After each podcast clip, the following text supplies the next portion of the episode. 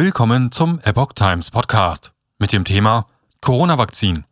Mitarbeiter der Bayer AG sagt, mRNA-Impfstoffe sind Gentherapie. Ein Artikel von Mailing Lee vom 7. März 2022.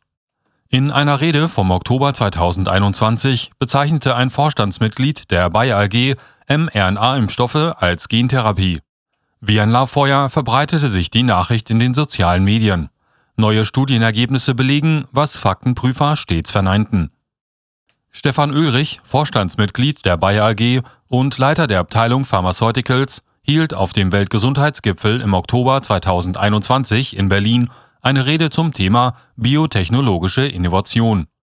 Dabei sagte er, dass Bayer einen großen Sprung in der Zell- und Gentherapie gemacht habe. Letztlich sind die mRNA-Impfstoffe ein Beispiel für diese Zell- und Gentherapie, erklärte Ulrich weiter. Noch vor wenigen Jahren gab es kaum eine Person, die sich eine Zelltherapie unterzogen hätte. Wenn wir vor zwei Jahren die Öffentlichkeit gefragt hätten, ob sie bereit gewesen wären, sich eine Gen- oder Zelltherapie in den Körper injizieren zu lassen, dann hätten wir wahrscheinlich eine Ablehnungsquote von 95 Prozent gehabt, so Ulrich. Laut Ulrich habe die Pandemie der Pharmaindustrie neue Innovationsmöglichkeiten eröffnet, die vorher nicht möglich gewesen wären so das Bayer-Mitglied. Auf eine Anfrage der Epoch Times reagierte Bayer bis zur Erstveröffentlichung nicht. Faktenchecker. Aus dem Zusammenhang gerissen. Spanische Faktenchecker argumentierten im Februar 2022, dass Ulrichs Rede aus dem Zusammenhang gerissen und verzerrt wurde. Richtig sei demnach, dass Ulrich darauf hingewiesen habe, dass mRNA-basierte Impfstoffe ein Beispiel für technologische Innovation seien genauso wie der von Bayer vorgeschlagene Gen- und Zelltherapie ein Beispiel für technologische Innovation sei. Gesagt hat er das für jeden nachhörbar nicht. Einen Link zu dem Video finden Sie im Artikel. Ulrichs Worte bestätigen dabei kritische Stimmen, die in mRNA-Covid-19-Impfstoffen eine Gentherapie anstatt einer echten Impfung sehen.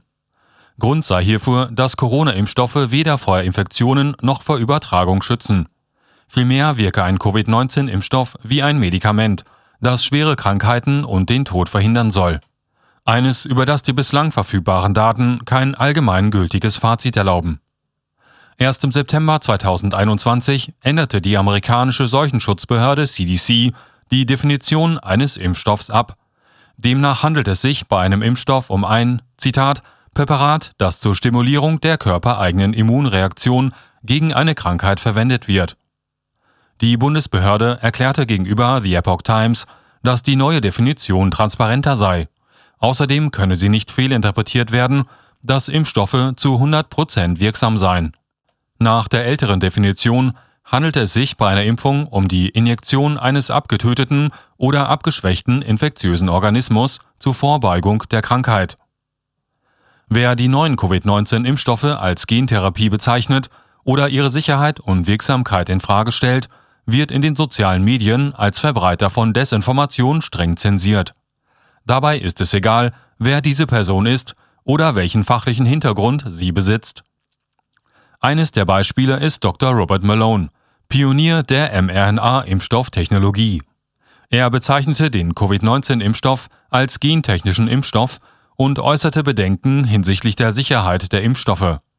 Daraufhin zensierten und sperrten ihn alle großen sozialen Medien. Studie belegt DNA-Veränderung. Die Regierung und die Impfstoffhersteller bestreiten die Behauptung, dass es sich bei dem mRNA-Impfstoff um eine Gen- oder Zelltherapie handelt. Sie behaupten, dass kein Risiko bestehe, dass sich die Impfstoffe in unsere DNA integrieren oder in den Zellkern eindringen. Genau dies widerlegte eine kürzlich veröffentlichte Studie in einem Laborversuch, Epoch Times berichtete.